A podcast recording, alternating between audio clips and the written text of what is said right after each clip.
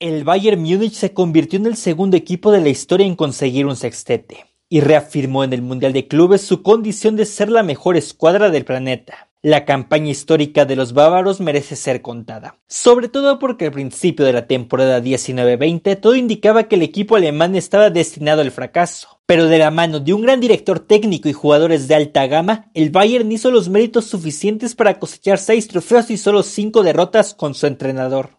Sin embargo, previo a que el entrenador Hansi Flick edificara un equipo que ganó todo de manera holgada, el Bayern pasó por un mal momento durante el primer semestre de la temporada. El gigante bávaro se encontraba bajo las órdenes de Niko Kovac, pero desde su contratación en 2018, el croata estaba lejos de encantar a los aficionados. Por si fuera poco, la relación con los futbolistas era difícil, y el Bayern cayó en una racha negativa tanto que para el segundo semestre de 2019 los de Múnich marchaban en el cuarto lugar de la Bundesliga y ponían en riesgo la posibilidad de ganar su octavo título consecutivo de la competencia. Para noviembre de 2019 la directiva decidió cesar a Kovac, quien se fue de la plantilla con un balance de 45 triunfos, 2 empates y 8 derrotas, aunque se mantenía con vida en todas las competencias. Fue entonces que el Bayern Múnich decidió poner todo bajo la confianza del auxiliar Hansi Flick, quien tomó las riendas de forma interina. Y aunque el nombre de principio no destacaba entre la gente por ser el ayudante de Niko Kovac, la realidad es que Flick no era ningún desconocido. El exfutbolista que había tenido paso por el Bayern también destacó por ser el cerebro dentro de la selección alemana, cuando conquistaron el Mundial de 2014. Dieter Flick fue todo un autor intelectual para que el combinado de Joachim Löw tuviera un ciclo mundialista gratificante, ya que durante su paso el seleccionado se encargó de coordinar la táctica y estrategia de los alemanes por un periodo de ocho años. El hombre de perfil bajo no tenía un reto nada fácil. El Bayern requería de toda una revolución porque el partido que había acabado con el proyecto de Kovac fue una escandalosa goleada por 5-1 ante el Eintracht Frankfurt. El proyecto de Flick arrancó solo como un interinato pero el entrenador poco a poco se convirtió en una realidad que sorprendió a todo el mundo. En su primer partido, la escuadra germana resucitó y acabó con el Borussia Dortmund en un aplastante 4-0. Y con el paso de los cotejos, el entrenador supo reparar el vestidor y modificar el sistema táctico, para que todos los jugadores pudieran brillar a su manera. Thomas Müller se convirtió en una de las piezas más cruciales del Bayern que de a poco recuperó terreno en el torneo local y avanzaba sin piedad en las demás competencias. Por si fuera poco, Robert Lewandowski se mantuvo como un goleador intratable, y gracias al acomodo del entrenador pudo firmar una de sus campañas más prolíficas. La táctica de Flick demostró no estar para nada oxidada, y estuvo al nivel de la Alemania que ganó la Copa del Mundo. El estratega confió de gran manera en Gnabry y Coman, mientras que gente como Alaba, Kimmich en su momento y Arzabal fueron motores importantes. Y de ser solo un proyecto de interinato, Hansi Flick recibió la bendición de los altos mandos para comandar el resto de la temporada. Incluso los grandes entrenadores de la historia del Bayern como Heinkes confiaban en la capacidad del exjugador.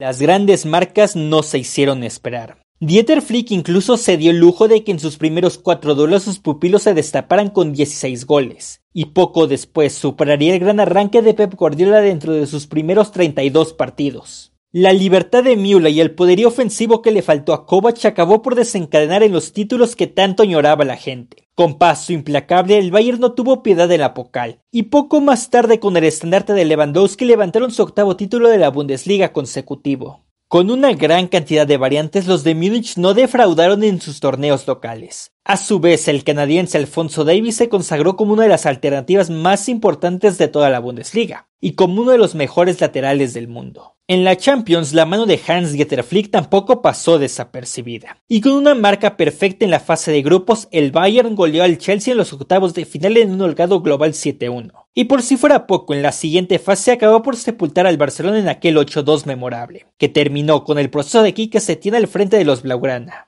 Las semifinales fueron también un trámite para los alemanes. Sin mayores complicaciones acabaron con el sorprendente Lyon por 3 a 0. Su último obstáculo fue el PSG de Neymar, y aunque el poder goleador se vio reducido a un tanto de Kingsley Coman, la figura de Manuel Neuer ayudó a edificar la conquista de la orejona y acabar con una mala racha de 7 años sin conquistar el trofeo más importante a nivel de clubes. Para sí, convertirse en el primer club que campeonaba con 11 triunfos en la UEFA Champions League.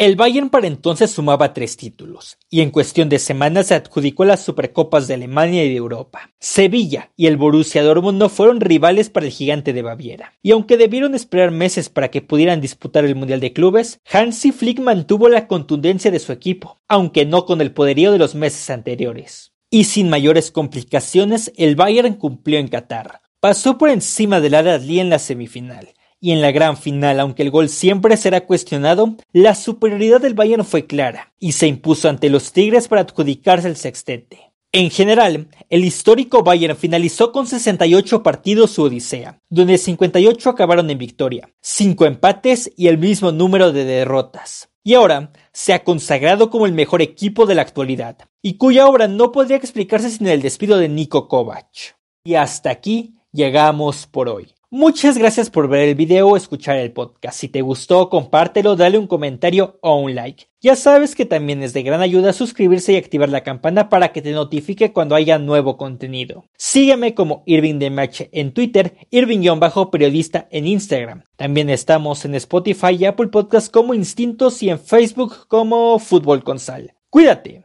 y nos vemos en la siguiente. Bye.